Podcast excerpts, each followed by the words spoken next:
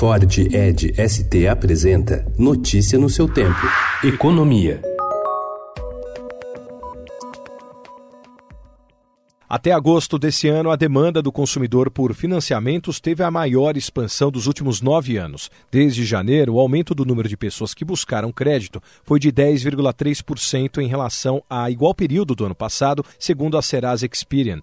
Essa marca só foi superada em 2010, quando a procura avançou 16,4%, mas em uma economia que cresceu 7,5%.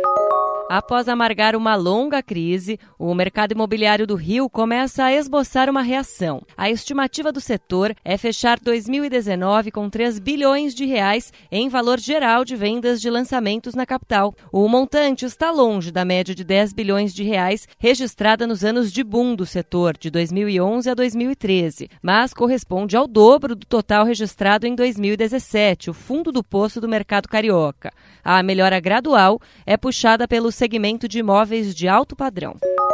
A proliferação de novos negócios decorrentes da revolução digital virou um gargalo para o recolhimento de impostos no Brasil e no mundo.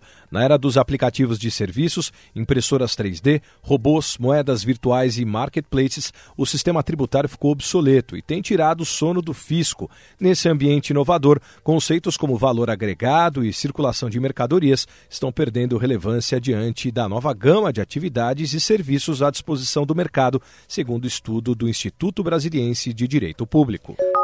O Quibi, novo serviço de streaming para celulares, tem um novo parceiro, a ESPN.